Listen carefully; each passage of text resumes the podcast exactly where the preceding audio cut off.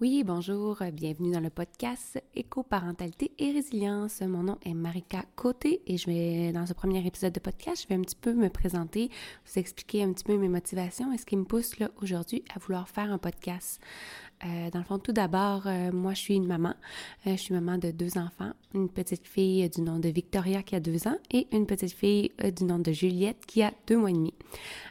Par rapport à cette idée de podcast, ça vient un petit peu d'un besoin, d'une idée de vouloir partager un petit peu mon quotidien, partager mes idées, un petit peu ce que je, vis, ce que j'ai vécu aussi. Puis je pense que ça peut peut-être aider ou, pas nécessairement aider, mais distraire, apporter des nouvelles pistes de solutions ou des pistes de réflexion à d'autres moments.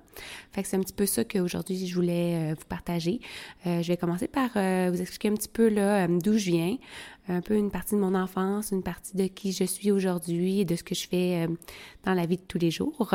Fait que tout d'abord, moi, je viens d'une famille qui est, hum, qui est un petit peu compliquée, dans le fond, d'un contexte familial qui est très complexe, qui a amené aussi le, fait d'avoir deux nouvelles enfants, deux, deux petites filles, qui m'a amené beaucoup de réflexion par rapport à, à la mère que je voulais être, à l'ambiance que je voulais instaurer dans ma famille euh, par rapport euh, à tout ça. En fait, euh, je dirais que bien avoir, avant d'avoir des enfants, c'est quelque chose que je pensais continuellement. dans le fond, que je voulais m'améliorer en tant que personne avant d'avoir des enfants, pour moi, c'était très, très important. Euh, c'est pour ça que, hum, qu'aujourd'hui, j'avais un petit peu envie de vous parler là, de d'où je viens, parce que ça va vous permettre aussi de comprendre un petit peu les références peut-être que je vais faire dans, dans les épisodes futurs, ces choses-là. Fait qu'en gros, moi, euh, j'ai été élevée de quatre façons différentes. Dans le fond, mon enfance, là, de, de 0 à 18 ans, je l'ai passée dans quatre familles différentes. Quatre euh, familles qui avaient des, des façons de faire très, très différentes. Euh, des valeurs très différentes qui m'a amené, euh, je dirais pas une chance, mais peut-être un peu une chance aussi de voir euh, des façons différentes de faire qui m'a amené à avoir des réflexions par rapport à, aux parents que je voulais être moi-même. le fait d'avoir été élevée de quatre façons différentes, ça fait aussi que ça a amené des valeurs que j'ai pu prendre un petit peu partout. Euh, ça a amené des traumatismes aussi, puis je dirais peut-être une difficulté d'attachement, ça c'est clair. Euh, dans le fond, tout d'abord, mais dans le fond, ma mère est décédée, euh, j'avais 4 ans. elle est morte du cancer des poumons. Ça a été très, très rapide. Je crois qu'elle l'avait su six mois avant de mourir. Et puis, en janvier, elle est décédée en juin. ensuite de ça, j'ai vécu avec mon père et ma sœur jusqu'à l'âge de 7 ans. À l'âge de 7 ans, mon père est décédé d'une méningite pneumocoque. Ça a été très, très rapide. Euh, dans mes souvenirs, c'était comme euh, un 24 heures, il était décédé. Euh, par la suite, on a été placé chez un oncle et une tante du côté de mon père pendant sept ans. Sept ans qui ont été quand même assez difficiles, où il y avait beaucoup de, de cris, de, de manipulations, de menaces. Euh, c'était continuellement des menaces de si on faisait pas telle chose, euh, vous alliez on allait à la famille d'accueil, euh, etc.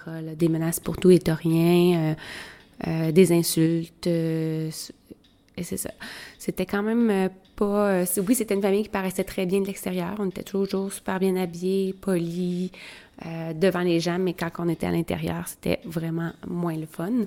Euh, par la suite, à 14 ans, j'ai demandé dans la famille d'accueil ça a été la meilleure décision que j'ai pu faire euh, de toute ma vie, je pense, parce que ça m'a sauvée, je crois, d'avoir été placée en famille d'accueil. Mais au départ, j'ai été placée seulement six mois dans une famille d'accueil qui était une femme monoparentale, euh, séparée et monoparentale, mais sa fille était rendue là, à 17 ans et elle n'habitait plus la maison. Fait que je me retrouvais toute seule au départ euh, avec cette madame-là qui avait euh, j'étais sa première euh, personne, première euh, fille qu'elle avait en fin d'accueil. Elle avait tout son cœur d'ouvert pour moi. Fait que ça a été vraiment une, révélation dans ma vie. par contre, au départ, je suis restée là seulement six mois pour être placée chez ma tante, là, sur le côté de chez ma mère pendant à peu près un an et demi, pour finalement leur redemander de retourner en fin d'accueil et de retourner chez cette dame-là là, jusqu'à l'âge de 18 ans. Euh, par la suite, euh, une fois adulte, je suis retournée souvent aussi habiter chez elle euh, par rapport à différentes phases de vie qui, qui, m'arrivaient. ensuite de ça, au niveau là, de quand j'ai eu l'âge adulte, ben au départ j'avais comme lâché l'école en secondaire 4 parce que je trouvais que c'était plus important d'aller travailler plus rapidement, mais finalement j'ai été faire mon secondaire 5 l'année d'après assez rapidement j'avais terminé mon secondaire 5. par la suite, je savais pas trop quoi faire, j'ai travaillé j'avais, j'ai travaillé, j'ai comme, comme serveuse. Après ça, j'ai fait un an en langue au cégep. parce que moi, mon but, c'était de vouloir travailler avec des, des immigrants. Puis finalement, après un an, j'ai retourné travailler comme serveuse. Puis finalement, je suis rentrée en soins infirmiers. J'ai fait trois ans de soins infirmiers pour après ça aller faire mon bac en sciences infirmières que j'ai terminé là, en 2017. Euh, par la suite, euh, j'ai travaillé principalement au niveau de l'urgence euh, des soins intensifs. J'ai travaillé aussi un an au niveau des peuples autochtones dans le nord du Québec pour finalement revenir ici. puis travailler en postnatal pendant deux ans. En gros, ça ressemble pas mal à ça. mais j'ai fait terminer ma technique en 2013. je suis infirmière depuis 2013. mais en gros, dans ce podcast, dans ce podcast-ci, ça sera pas nécessairement là, en lien avec ma profession d'infirmière, mais plus en lien avec euh, comment je suis une maman, puis par rapport à moi, par rapport à, aux choses que, qui m'intéressent, qui me passionnent dans la vie. Fait que les sujets, là, les différents sujets qu'on va sûrement, qu'on va probablement aborder là, au niveau de, du podcast, ça va être euh, surtout, euh, dans le fond, l'arrivée du printemps, jardiner. parce que nous aussi, on habite, dans le fond, en banlieue, on a un arc de terrain. Euh, on aime ça planter toutes sortes de choses. Notre but, ce serait d'être le plus possible autosuffisant euh, au niveau alimentaire, mais aussi au niveau des choses qu'on pratique, euh, des choses qu'on fait.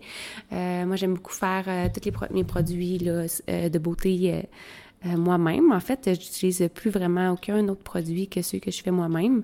Bon, par l'occasion, je, je, vais en utiliser d'autres, mais en général, c'est que moi qui les fais. Euh, aussi le désencombrement, comment faire de l'espace dans sa maison, épurer, comment ça peut faire de l'espace à l'intérieur de nous, diminuer notre stress. Euh, ensuite de ça, des choses, euh, dans le fond, un peu le hum, do-it-yourself à, propos des, choses qu'on peut faire nous-mêmes.